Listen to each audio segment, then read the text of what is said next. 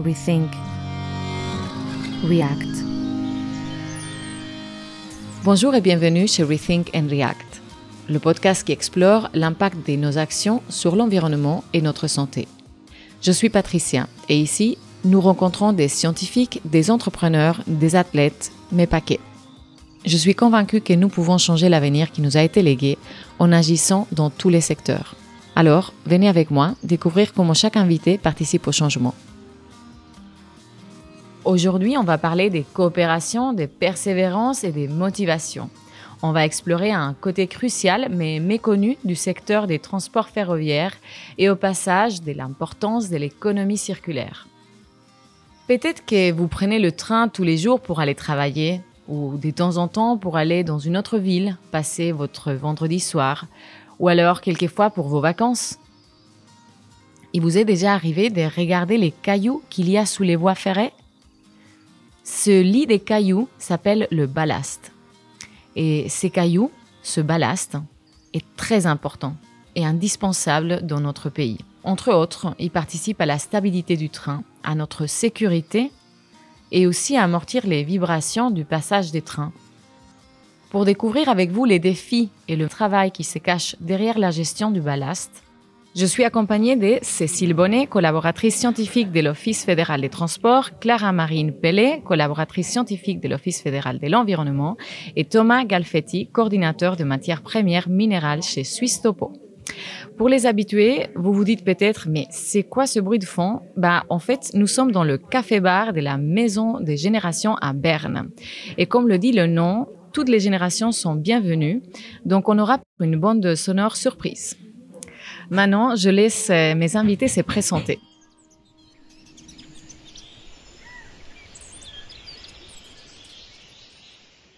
Cécile Bonnet, je travaille au sein de la section environnement à l'Office fédéral des transports, qui est responsable de la surveillance de la sécurité, du financement et de la réglementation de l'ensemble des transports publics.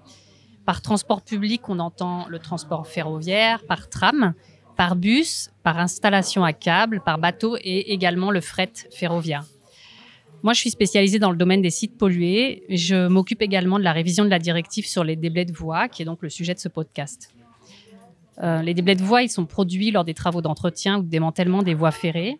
Et ils comprennent le ballast, ces pierres qui sont sous le rail, et puis d'autres matériaux de l'infrastructure, de la banquette, qui est la finition latérale de la voie, et aussi du système de drainage des eaux, comme tu l'as dit. La directive sur les déblais de voie, elle fixe des exigences écologiques pour la valorisation, le traitement et le dépôt des déblais de voie. Et ça, c'est pour garantir une élimination ménageant l'environnement. Au début de l'année 2021, nous avons initié la révision de la directive afin de l'adapter aux réglementations existantes et aussi à, la pratique sur les chantiers et aux connaissances actuelles dans le domaine. Un objectif qui est particulièrement important de la directive, c'est la réutilisation accrue des déblais de voie sur la voie. Clara Marine Pellet de l'Office fédéral de l'environnement, la section cycle matières premières. Notre section, elle se penche sur le développement d'une économie circulaire durable dans le domaine euh, des ressources en matières premières. Je suis en particulier responsable de la thématique des déchets de chantier, dont font justement partie les déblais de voie. Notre rôle, euh, c'est de définir le cadre légal dans lequel s'inscrivent euh, les déchets de chantier, donc les déblais de voie en termes de valorisation et élimination. Le ballast, il est constitué de roches particulières qu'on ne trouve pas partout et dont les ressources en Suisse sont limitées. Il est donc capital d'optimiser leur utilisation via des filières de recyclage efficaces. Bonjour à tous, euh, moi c'est Thomas Galfetti, je suis géologue. Je travaille en tant que coordinateur matières premières minérales au service géologique euh, national qui est situé au sein de Suisse Topo. Suisse Topo est usuellement connu comme le service de la Confédération qui produit des cartes topographiques qui couvrent la surface de la Suisse mais on s'occupe aussi de cartographier les caractéristiques de ce qu'il y a au-dessus de cette surface, euh, notamment le sous-sol. C'est notre section se penche précisément de répertorier les propriétés techniques des ressources naturelles, comme justement les matières premières minérales et énergétiques, la chaleur terrestre, les eaux souterraines, en vue d'une utilisation potentielle et responsable. Magnifique, merci. En fait, vous êtes mis ensemble pour attaquer cette problématique des ressources et des gaspillages. Et comment est-ce que cette collaboration a vu le jour et comment vous travaillez?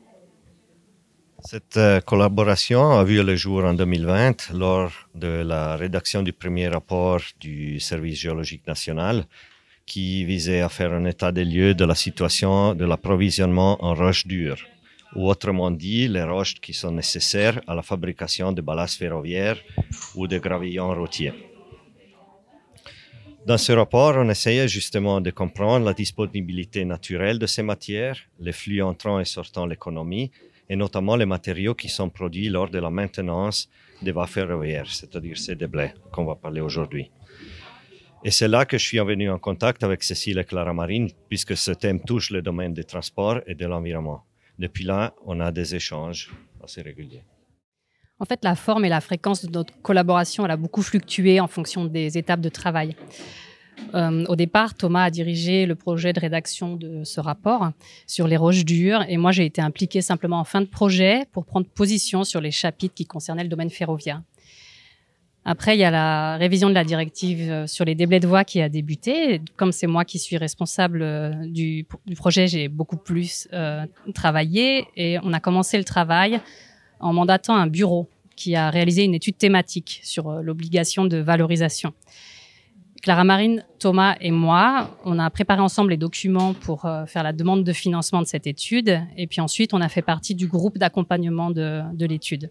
Donc à ce moment-là, on a beaucoup échangé tous les trois. Et puis ensuite, il y a la révision de la directive à proprement parler qui a commencé. Et euh, là, le travail, c'était plus entre Clara Marine et moi. Mais on a aussi régulièrement informé et impliqué Thomas. Quels sont les défis actuels liés à cette gestion des déblais de voies dans le contexte ferroviaire suisse? Les aspects techniques et économiques sont clairement les défis principaux qui se posent à la branche. L'utilisation de ballast recyclé, ça demande la mise en place d'un réseau logistique non négligeable, dont la mise en œuvre est complexe et coûteuse. On pensera par exemple aux travaux qui ont lieu seulement de nuit sur les, tracés les plus fréquentés. Ça doit donc être très rapide. Il faut avoir les bons matériaux avec les bonnes machines, au bon endroit, au bon moment, et tout ça en quelques heures. Donc c'est là principalement que des difficultés. Et à ça, il faut rajouter que l'infrastructure des transports est appelée à, s'accroître hein, ces prochaines décennies. Cécile, est-ce que tu peux nous expliquer un petit peu euh, les raisons de cette augmentation, même si euh, ça peut sembler évident et que certains d'entre nous, on peut déjà imaginer les raisons qui, se cachent derrière euh, Clairement, l'évolution démographique, économique et des habitudes. Par exemple, il y a une forte hausse du trafic de loisirs qui a, qui est déjà, qui a déjà lieu et qui continuera de se produire.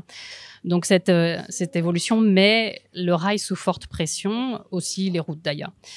Et puis les tronçons ferroviaires, en plus d'être vieillissants, ils sont saturés. Euh, le train a connu une forte hausse de la fréquentation en Suisse depuis 30 ans, en particulier, sauf bien sûr pendant la période Covid. Le train est peu polluant, il peut transporter beaucoup de monde à la fois. Du coup, il joue un rôle central dans la réalisation des objectifs climatiques et de décarbonation. Alors pour répondre aux besoins actuels et futurs, euh, la Confédération a adopté ces dernières années plusieurs programmes d'aménagement pour continuer de développer le réseau ferroviaire, et ce pour un total de 25 milliards de francs. D'autres projets d'extension suivront encore à l'avenir. Et puis en parallèle, la Confédération a investi des gros montants simplement pour euh, remettre le réseau euh, déjà existant euh, en, bon état pour le, simple entretien de ce réseau. Donc, en résumé, d'une part, il y a un besoin de rattrapage important. Et puis d'autre part, il faut euh, renforcer l'attractivité du rail compte, compte, tenu des exigences découlant de l'urgence climatique. La gestion responsable du ballast concerne à la fois les opérations ferroviaires et la préservation de l'environnement. Une question pour toi, Thomas. Est-ce que tu peux quand même nous donner quelques chiffres pour qu'on comprenne mieux les enjeux?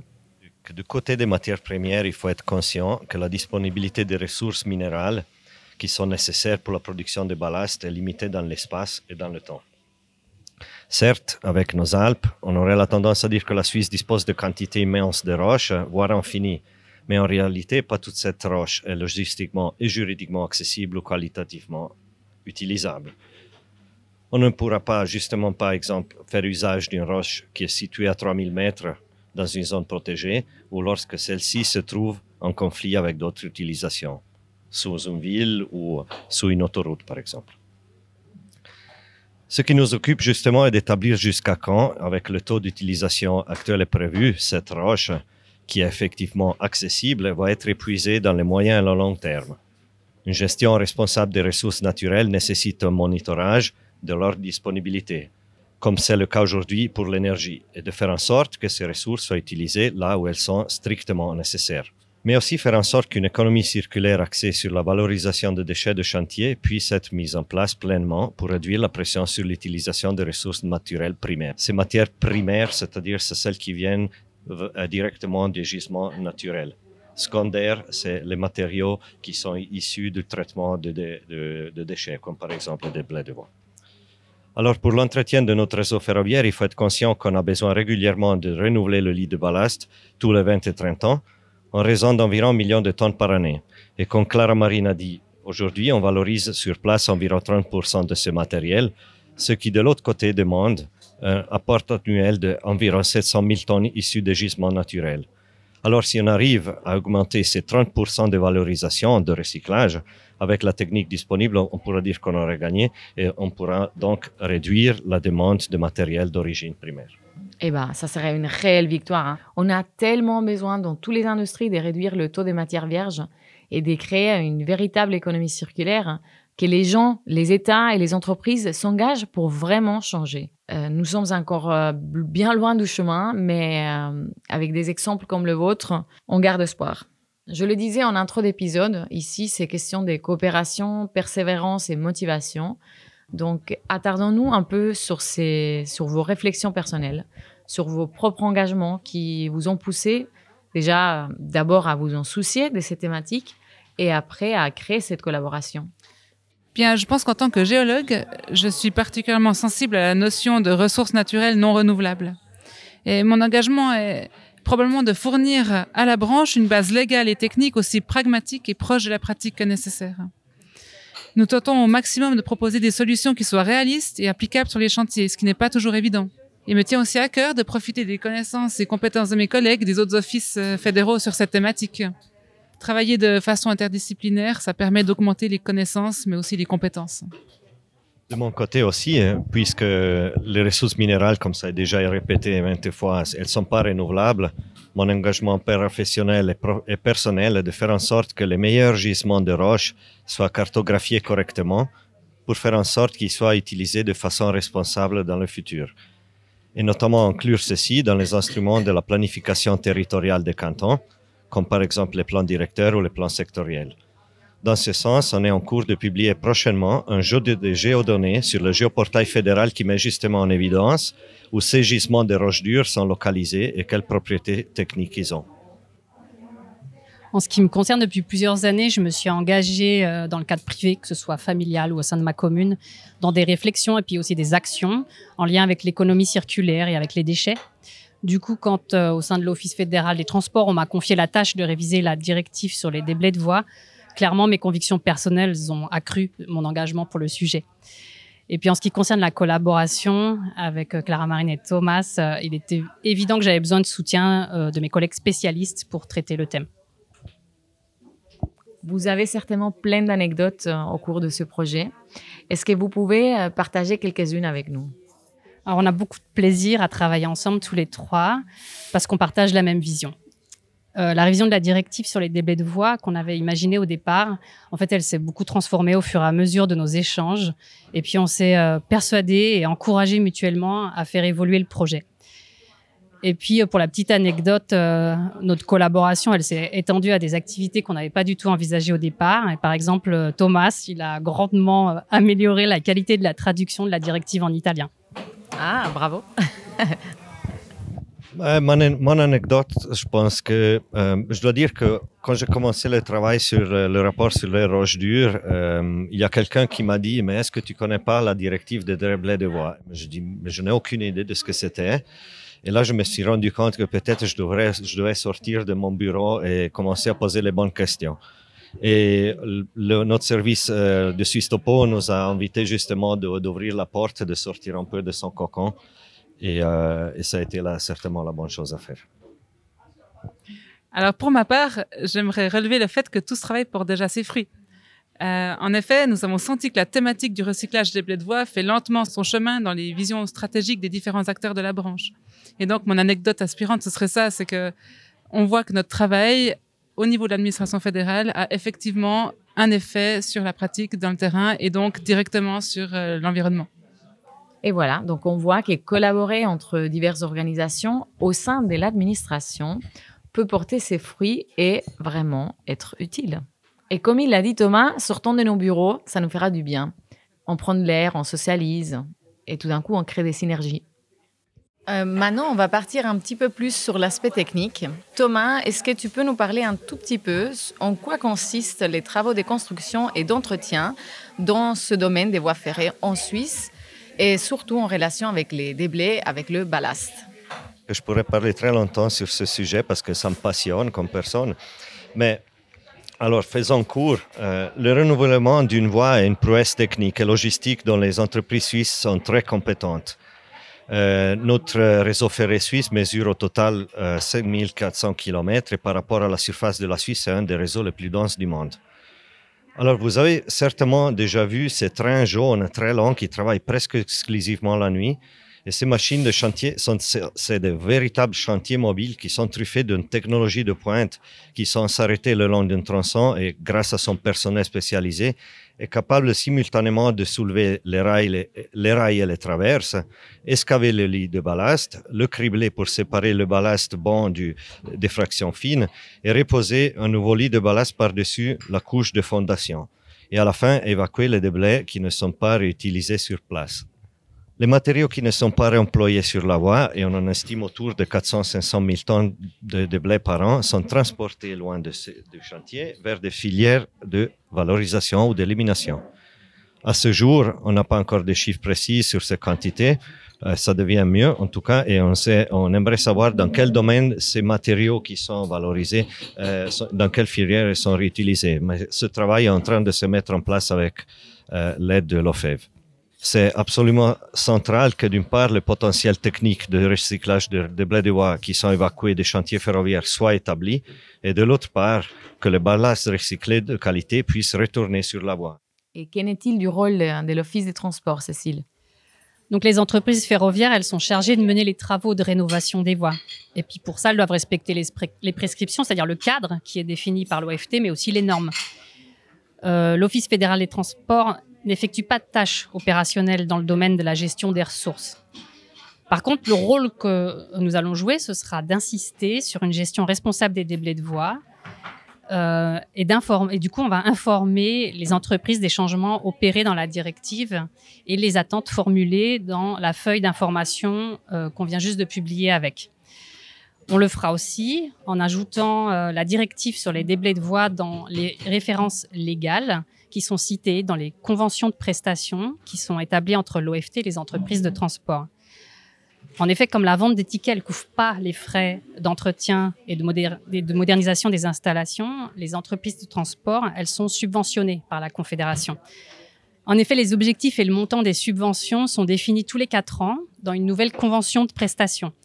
Et pour la prochaine période, qui court de 2025 à 2028, les entreprises, seront par conséquent rendues attentives aux exigences écologiques de la directive lors de leurs travaux de renouvellement. Euh, Clara Marine, tu nous parles un petit peu de la perspective de l'OFEV. Quels sont les enjeux environnementaux liés à la gestion des déblais de voies, notamment en termes de pollution et de préservation des écosystèmes? Comme déjà discuté, les ressources naturelles sont limitées et une pénurie à long terme semble inévitable au rythme actuel d'exploitation des gisements en activité. L'ouverture de nouveaux sites d'extraction aurait un fort impact sur le paysage et les milieux naturels, puisque ce sont des carrières, hein, en général à ciel ouvert. L'exploitation de ces carrières, ça produit aussi des poussières, qui sont une nuisance importante pour le voisinage, mais aussi pour la faune et la flore. Et euh, donc aujourd'hui, il y a une pression très importante sur les exploitants des carrières en activité pour qu'ils continuent leur exploitation, si possible, en mode souterrain, et non plus à ciel ouvert. Donc ça veut dire que ce sont des galeries qui sont creusées dans le gisement, euh, mais c'est une approche qui pose de multiples défis. Il y a aussi relativement peu d'expérience en Suisse pour ce, ce, domaine. En fait, les carrières et les exploitations qu'on a, elles sont euh, principalement à ciel ouvert. On a une histoire minière euh, limitée. Il y a quelques projets aujourd'hui qui envisagent la production de ballast euh, en souterrain, qui sont actuellement en cours de planification. Donc ça, c'est ce qui concerne la production de matières premières.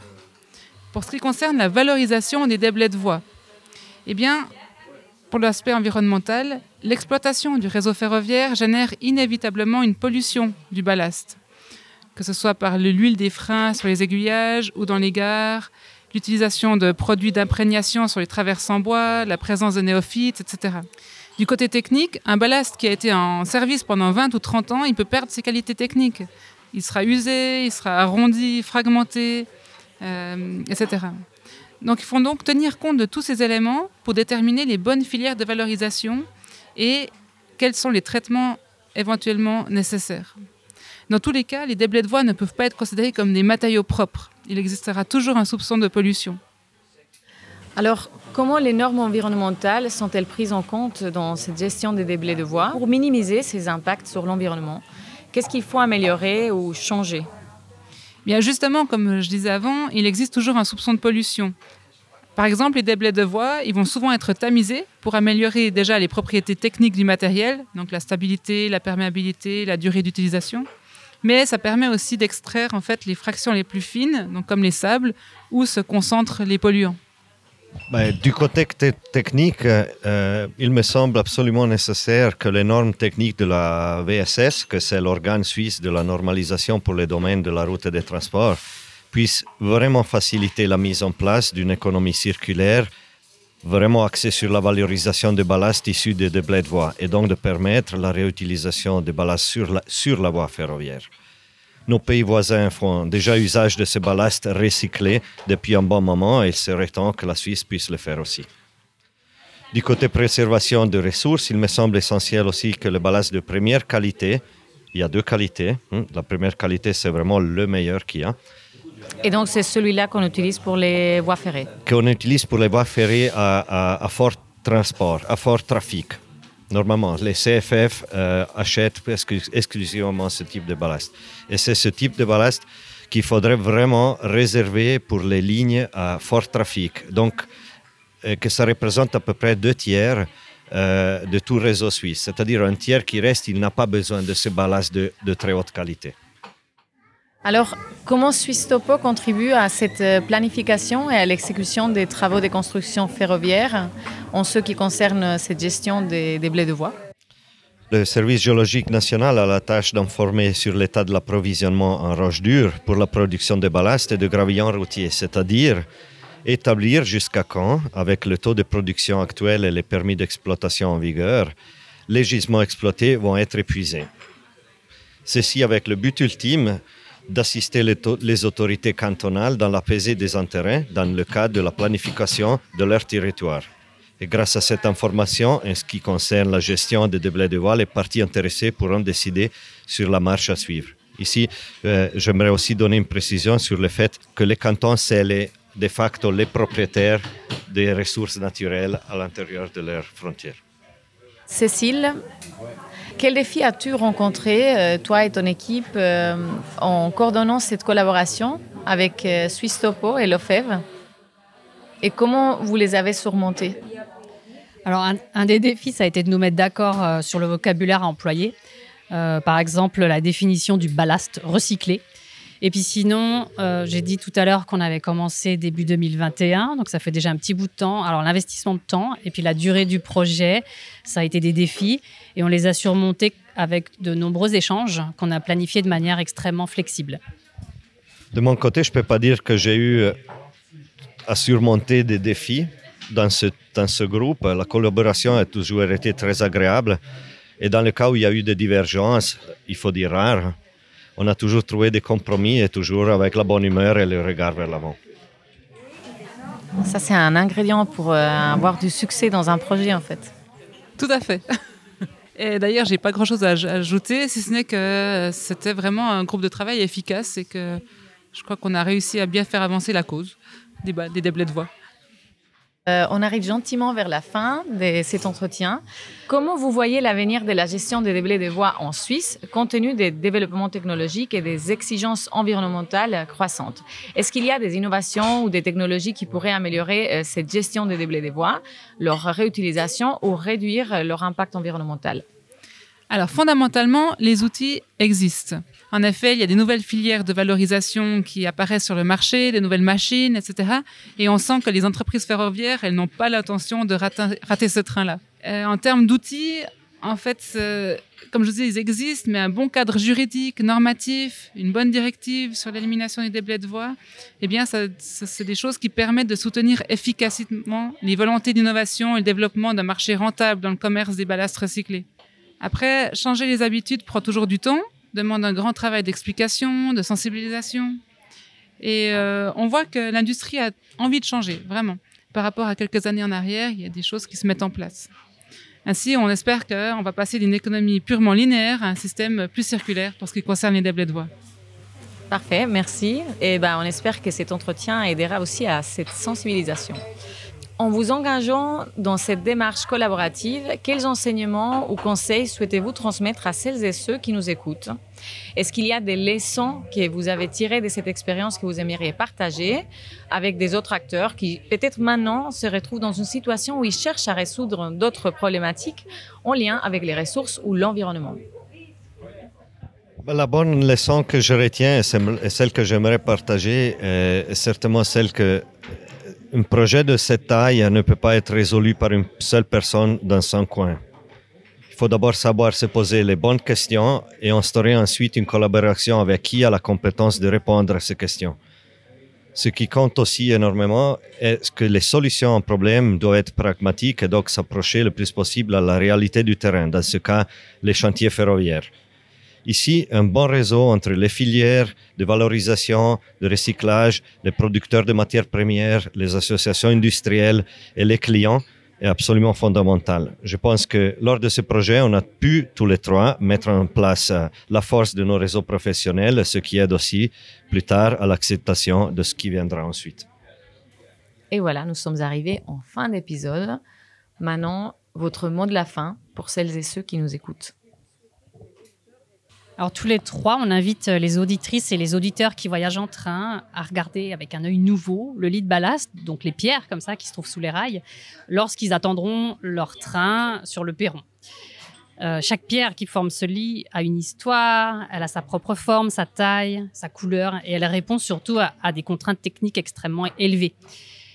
Ces pierres, elles soutiennent les rails de toutes nos lignes en Suisse. Du coup, on réalise un peu que la quantité de roches elle est énorme, celle qui a été extraite à l'explosif le long de l'arc alpin pour, euh, pour le réseau ferroviaire en Suisse. Ces roches, elles ont été concassées, criblées, lavées, et ensuite elles ont été transportées jusqu'à leur emplacement actuel, où elles vont rester 20, 30 ans. Où vont ces roches après ce cycle?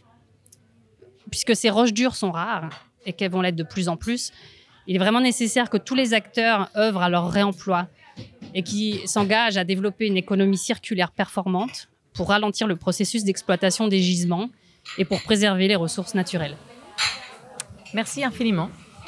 Ouais, alors euh, je, dois dire, déjà depuis euh, le début qu'on a dit qu'on allait faire cet entretien, je regarde déjà différemment les, ces cailloux que je vois sous les, sous les rails.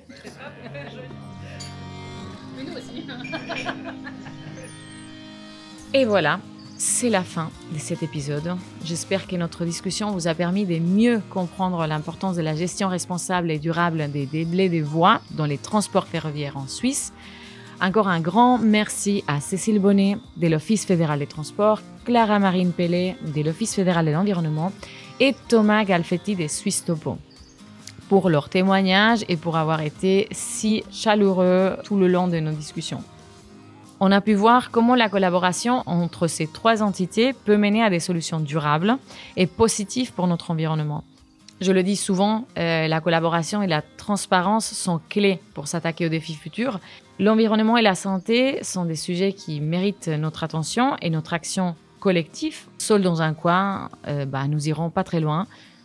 Donc je vous encourage à réfléchir à la manière dont vous pouvez contribuer, même à petite échelle, à préserver nos ressources à favoriser la biodiversité et à promouvoir la santé de la planète et la nôtre dans tous les domaines. Et parallèlement, si vous pouvez, vous connecter aux autres, ça aussi c'est très chouette. Si vous avez des idées, des questions, des suggestions pour des futurs épisodes, n'hésitez pas à les partager avec moi et je ferai de mon mieux pour m'y attaquer dans les mois à venir. Si vous avez envie de rester informé sur d'autres problématiques, euh, vous pouvez suivre Rethink and React. Comme ça, on continuera à réfléchir ensemble. Merci d'être de l'autre côté de ce podcast. Prenez soin de vous. Nous nous retrouvons très bientôt pour un nouvel épisode.